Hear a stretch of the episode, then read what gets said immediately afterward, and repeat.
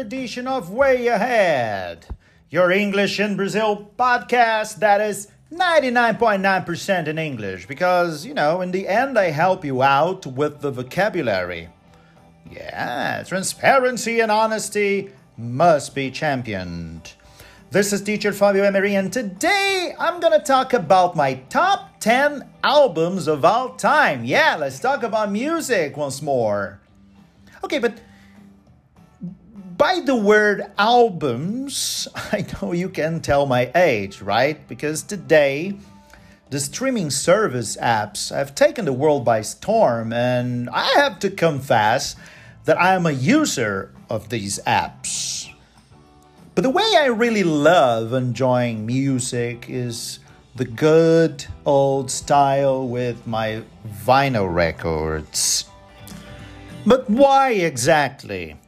Well, probably because this brings me back good memories from when I used to buy records. Um, I was introduced to music with the vinyl records early in life when I saw my father and my mother's records and when eventually I listened to them. I have a very blurred memory of me watching a Beatles movie on TV or an Elvis Presley's one. There was also a series with a rock band from the 60s called The Monkees.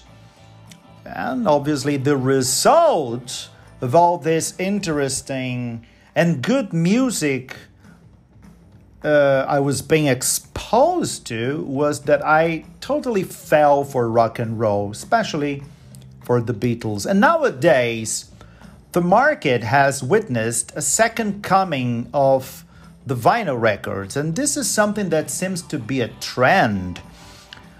Um, according to Felix Richter from Statista.com, and I will quote this Vinyl album sales in the United States have grown for the 15th consecutive year. In 2020, 27.5 million LPs were sold in the United States, up 46% compared to 2019 and more than 30 fold compared to 2016 when the vinyl comeback began.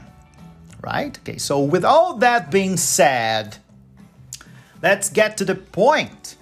As I'm a vinyl collector, I decided to talk about my top 10 albums of all time. So it's a countdown ranking. So I'll start from the 10th and go all the way down to the first. So, album number 10 Nirvana, Nevermind.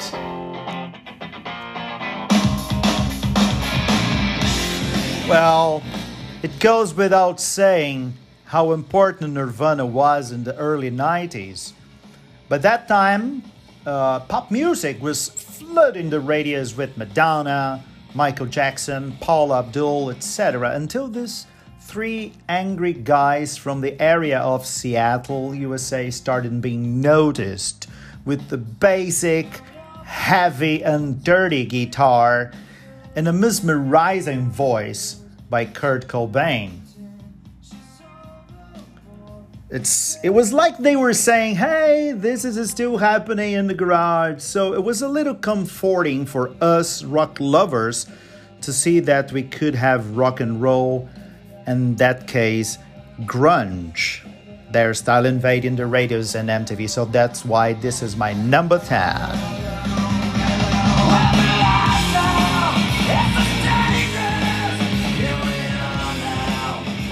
Okay, so let's go to album number nine Doolittle Pixies.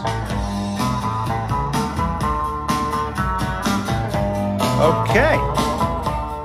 One of the most influential indie rock band of all time, there's no doubt about it. Pixies were doing something totally different from what you would expect from the mainstream bands that wanted to have their songs played on radios and on MTV.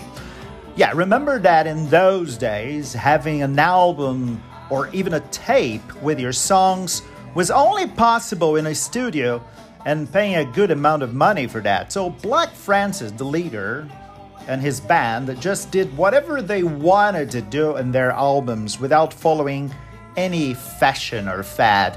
This song that we are hearing here, Here Comes Your Man, was the poppest song he's ever written. So, this is my album number 9, Doolittle by Pixies. Okay, so now let's take a look at my album number 8.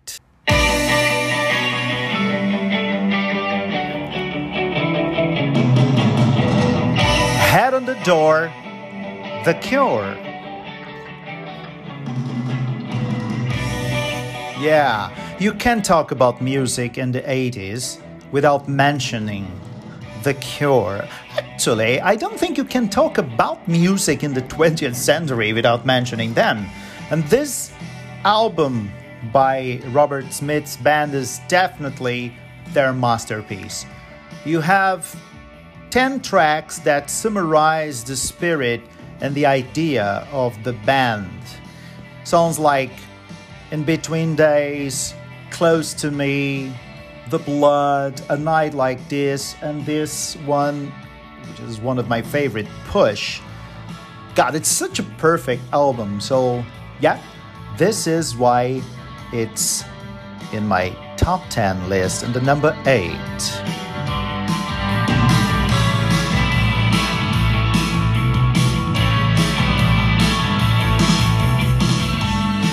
So let's take a look at my album number seven.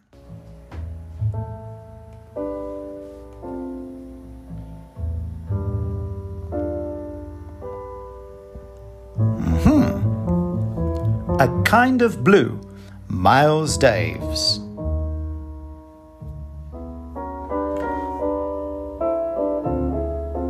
I feel like a radio host today. This is jazz, right? Let me sidetrack a little bit to include a jazz album to this list. And this wonderful thing made by Miles Davis. Miles Davis, needless to say, is a legend, right? And in 1959, he gave us this fantastic album called Kind of Blue that until this day is considered the best and the most influential jazz album of all times. What is unique about this record is that it was all about improvisation, where Miles and his band broke rules from the standard way jazz used to be played and recorded in those days. And also, it's the most sold jazz record ever. That's the man. Love it, love it, love it.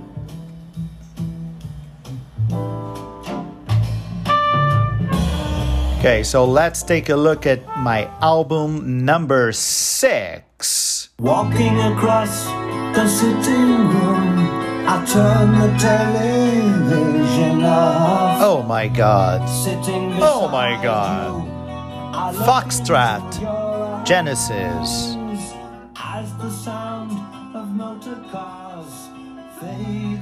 In the early 70s, the so called progressive rock was very, very popular with bands like King Crimson, Yes, Emerson, Lake and Palmer, and obviously Genesis.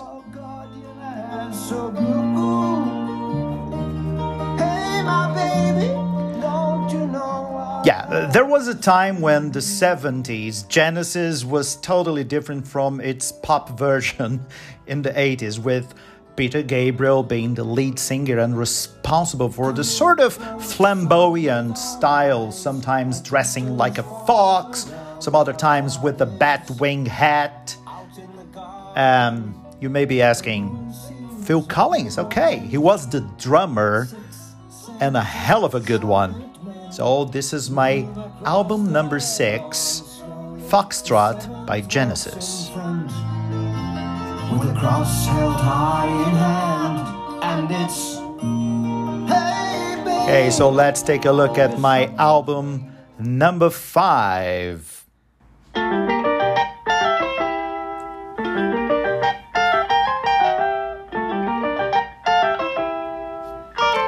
Fragile, yes.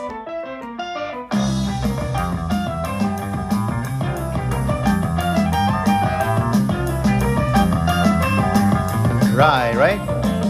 I don't want to interrupt it. I don't want to interrupt it. Okay, well, let's keep moving. This is another progressive rock band who helped shape in the genre. This album from 1972 is one of those music products that make you rethink your musical aspirations.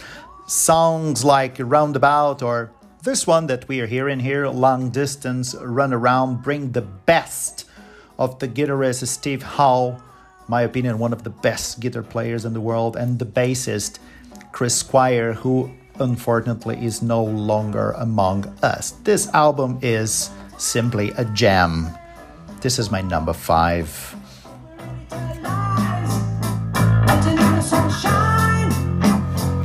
Okay, let's proceed. Let's go to album, my album number four. All Things Must Pass, George Harrison.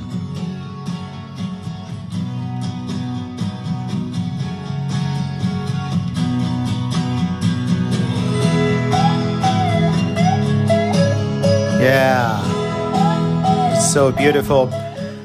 You know, when when the Beatles broke up in 1970, the four ex-members of the band went different sides to produce their own albums. No one, obviously, would doubt about their songwriting quality, but at the same time, no one saw All Things Must Pass coming.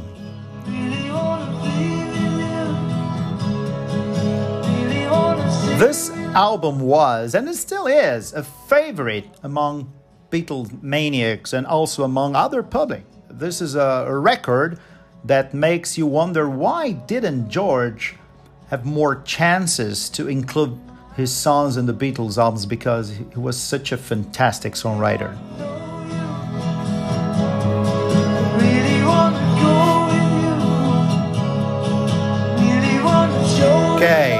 So now let's go to the next three ones, the top three of my favorite all time albums.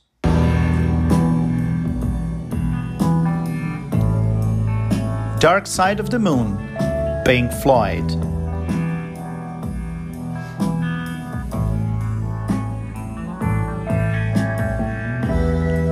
Yeah, yeah, yeah. Man, this is such a masterpiece. You know, after the mixing session of this album, Dave Gilmour remembers looking at the other members of the band saying, Oh my god, I think we did something incredible here. And they, they did. They totally did.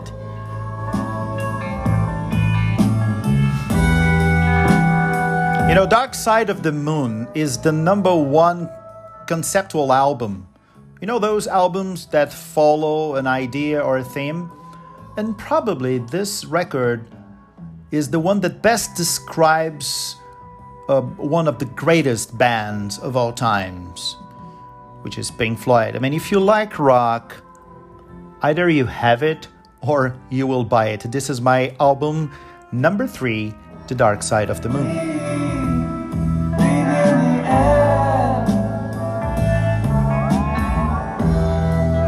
Don't be afraid.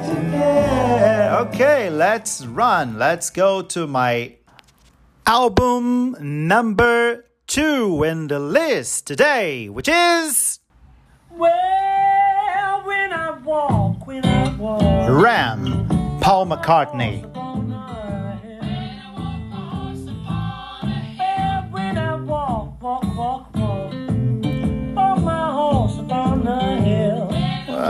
You know the man, right? What can I tell you about Paul McCartney? He's been around, ex Beatle, still playing at the age of 79, writing songs, creating, and not going to concerts only because of the pandemic. But last year, he recorded a new album at home, all by himself.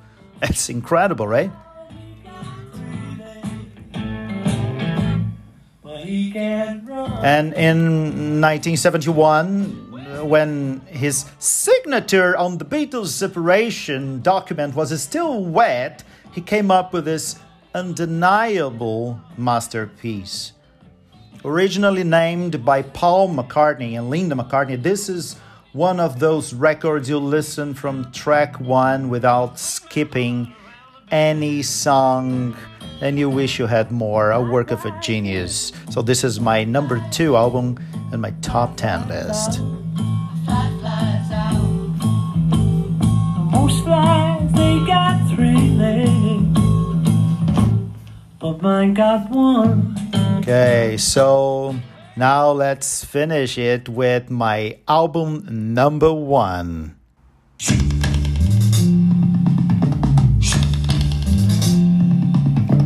Abbey Road, The Beatles.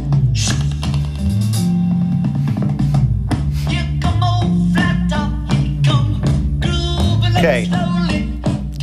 Okay, so here is my number one album from my list. The one I'd take to a desert island.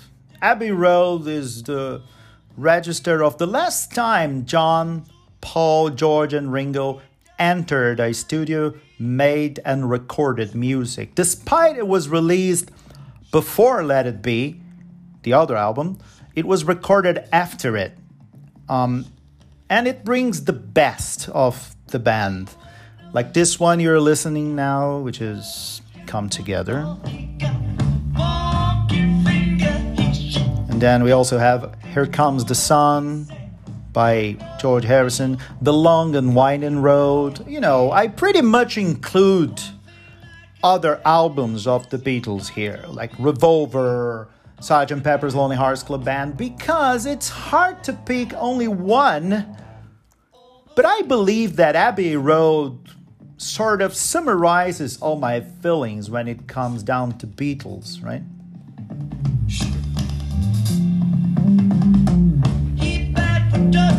So, so, um, yeah, I don't want to stop listening.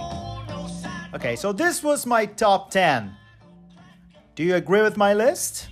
Anyway, let's break this vocabulary, shall we? And let's change to Portuguese now.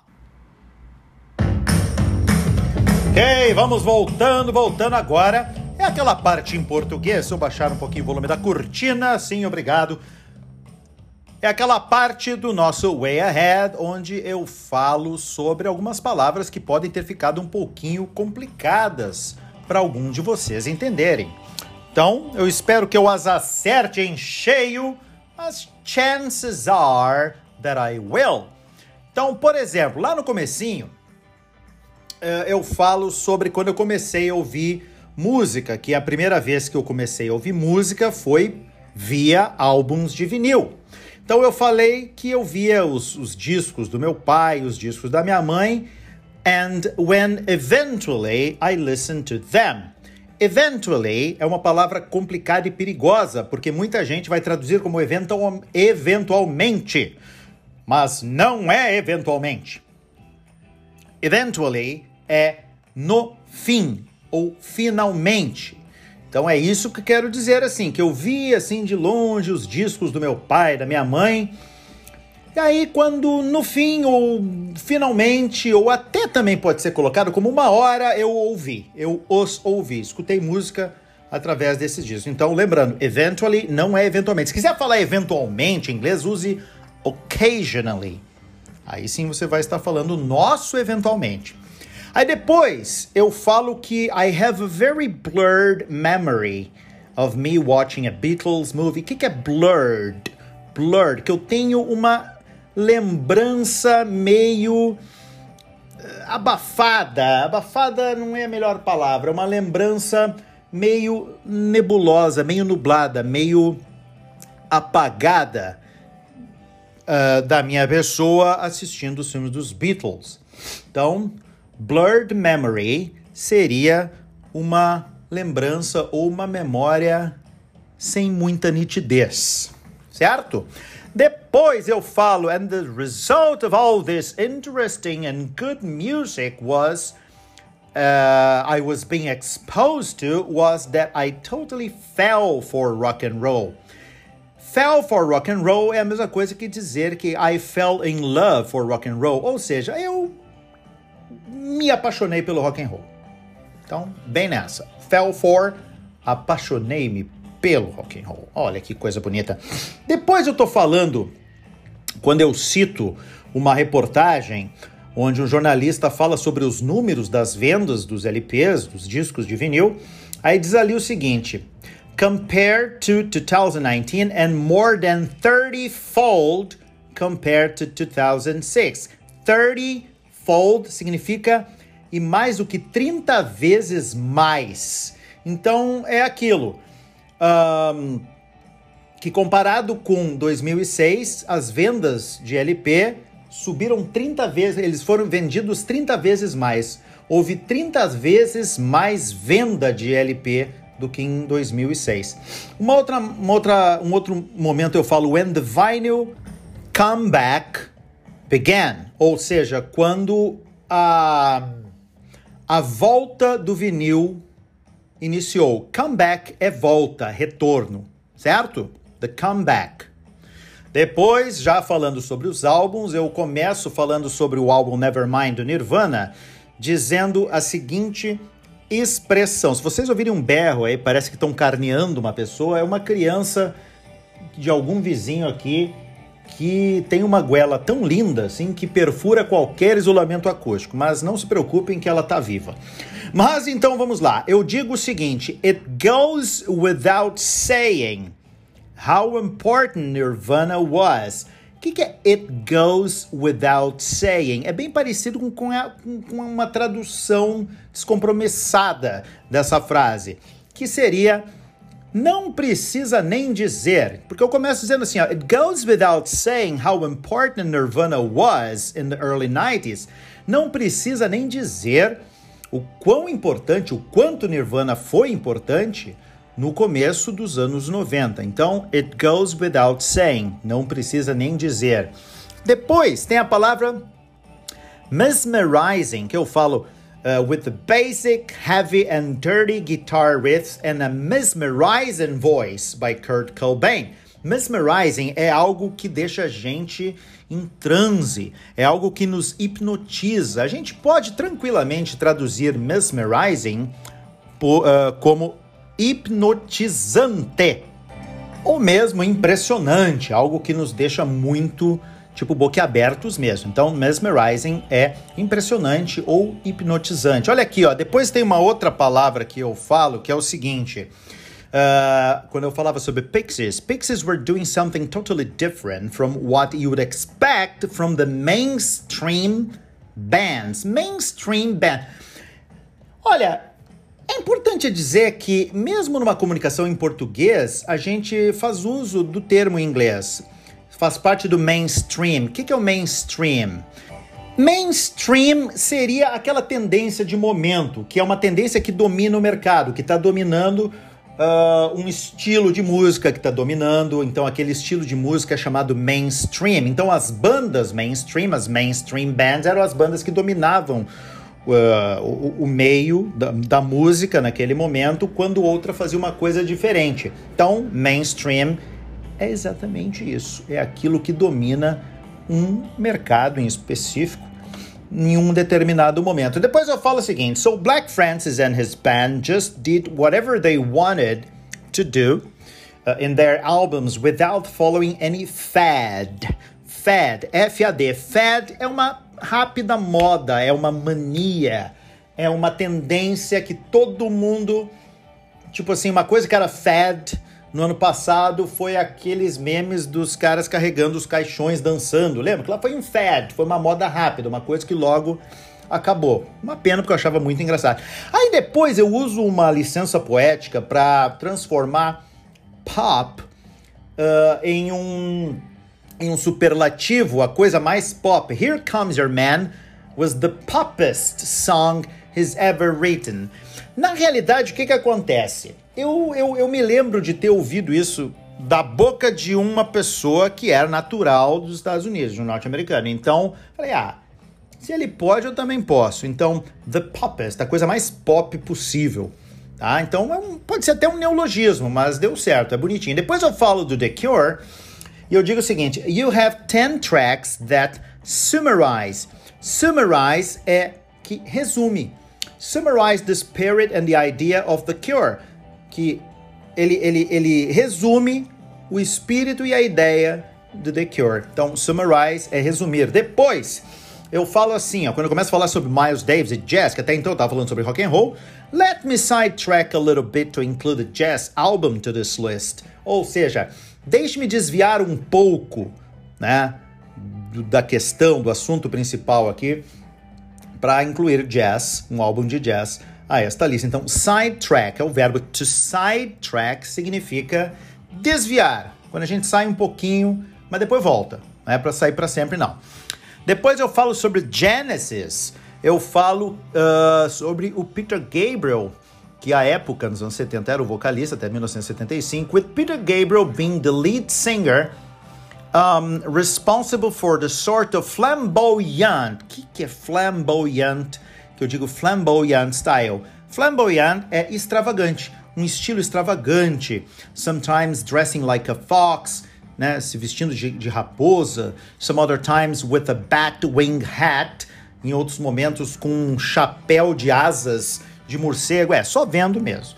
Então procurem no Google que vocês vão ver imagens esse chapéu do Peter Gabriel. Depois eu falo o seguinte, quando eu falo sobre a banda Yes, another progressive rock band who helped shaping the genre o que, que é genre? Genre é gênero.